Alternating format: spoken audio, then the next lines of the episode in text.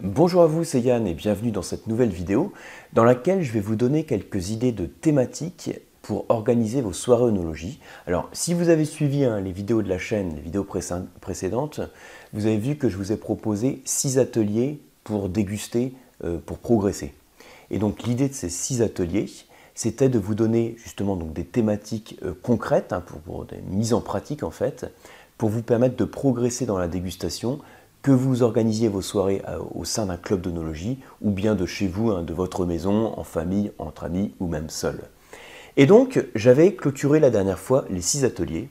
Et ce que je vous propose ici, c'est un atelier bonus, en fait, pour aller plus loin, pour vous donner quelques idées si vous voulez continuer à organiser des soirées dégustation.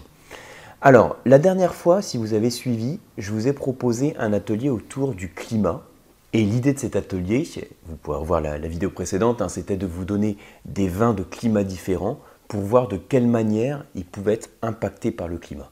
Donc c'est une bonne idée euh, pour une thématique de soirée œnologique. Alors, il y a d'autres facteurs qui jouent sur l'identité du vin.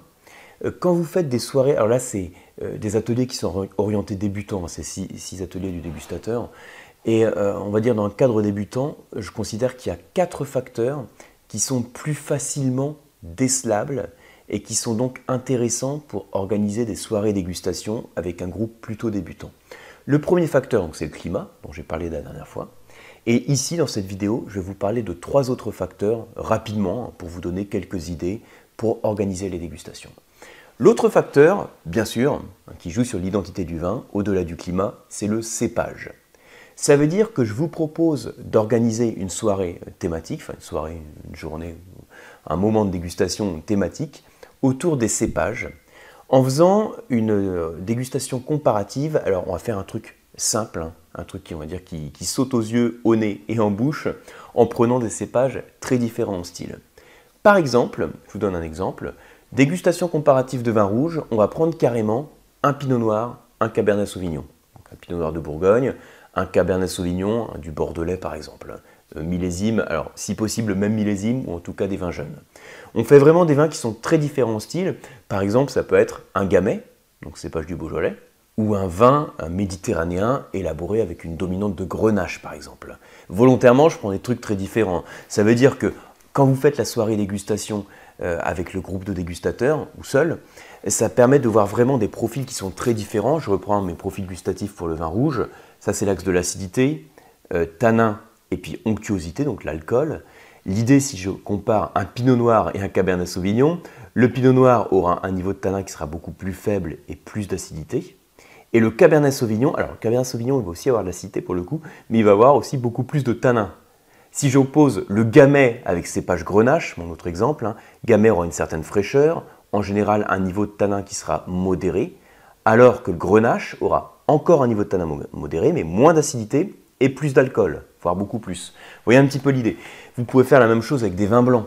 Vous prenez par exemple un sauvignon, donc plein de fraîcheur, et un cépage vionnier. Donc là encore, on va avoir des profils différents qui permettent de comparer des profils gustatifs qui vont être bien différents. Hein. Euh, le sauvignon par ici et le vionnier qui va être plutôt par là, par exemple. Vous voyez un peu l'idée. Alors ça, c'est le facteur cépage. Alors après, ça se décline à l'infini et autour du facteur cépage, vous pouvez faire beaucoup de soirées œnologiques. Hein. Mais voilà, donc ça c'est une idée d'un facteur qui est, euh, surtout avec les exemples que je vous donne, qui est relativement facile à retrouver dans une dégustation. Autre thématique, donc au-delà du climat dont on a parlé la dernière fois, du cépage dont je viens de vous parler, ce serait par exemple l'élevage. L'élevage, vous savez, c'est le moment où le vin se repose avant d'être mis en bouteille, et vous avez plusieurs approches dans l'élevage du vin. J'avais fait une leçon sur cette chaîne, euh, vraiment autour de l'élevage, beaucoup plus détaillée. Euh, ici, c'est simplement pour vous dire deux approches dans l'élevage. On va dire il y a l'élevage neutre et l'élevage pas neutre. L'élevage neutre, c'est celui qui est en cuvinox, par exemple, et l'élevage pas neutre, c'est l'élevage qui est en fût, donc le contact avec le bois. Et il sera encore moins neutre si le fût est neuf. je ne parle pas de l'amphore ici, hein. c'est vraiment des choses différentes sur une approche de, vin, on va dire, euh, sur des choses qui sont facilement décelables. Ça veut dire que vous pourrez prendre par exemple deux vins du Bordelais, un vin sur lequel vous avez un élevage en fût qui est très marqué, et l'autre qui est plutôt fait sur le fruit. Ou alors, vous pouvez prendre deux vins espagnols Vous prenez un vin avec la mention Robben, comme jeune, donc pas d'élevage en fût, en tout cas pas décelable, et puis un vin réserva, donc là où l'élevage en fût va vous sauter au nez et en bouche.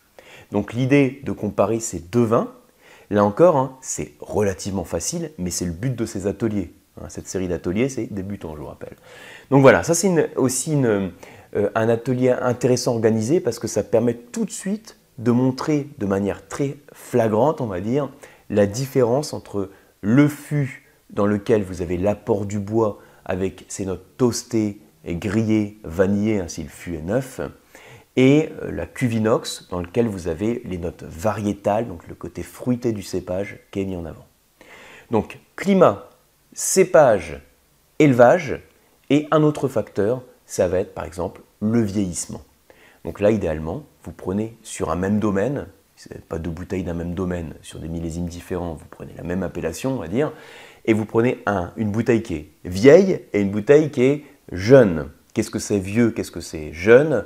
On va dire jeune si c'est un vin qui a un an, deux ans, on va le considérer dans sa jeunesse, hein, pour faire simple ici. Et vieux, ça peut être 7 ans, 8 ans, 10 ans ou au-delà. Donc l'idée, hein, je vous donne vraiment des exemples euh, bien, bien carrés hein, pour organiser ça de manière un peu pédagogique. Vous dégustez ces deux vins tour à tour et ça vous permet aussi de voir l'impact du vieillissement sur le vin. D'ailleurs, je vais vous proposer dans pas longtemps une petite dégustation sur ces vidéos dans laquelle je vais vous comparer deux vins d'un même domaine sur des millésimes différents. Donc ça permettra d'en parler un petit peu plus en détail. Donc voilà, donc l'idée de cet euh, atelier bonus hein, qui vient finaliser cette série de six ateliers euh, sur les ateliers du dégustateur, donc cette série Déguster pour progresser, c'est de vous donner donc euh, un peu une ouverture si vous avez organisé des moments de dégustation sur les thématiques que je vous ai proposées précédemment, et eh bien là, ça vous donne d'autres suggestions pour poursuivre ces dégustations. Merci en tout cas pour votre attention. J'espère que vous allez pouvoir refaire ces ateliers chez vous, hein, en famille, entre amis, seul, avec votre club de. Ça, c'est vraiment en fonction de la manière dont vous organisez vos dégustations. Euh, si vous avez aimé la vidéo, merci de la liker, merci de la partager. Et pour ma part, je vous retrouve sur les cours d'onologie et sur les diplômes sur le site lecoam.eu. Et si vous vous formez exclusivement à distance, je vous retrouve aussi sur les masterclass de dégustation. Merci beaucoup et à bientôt.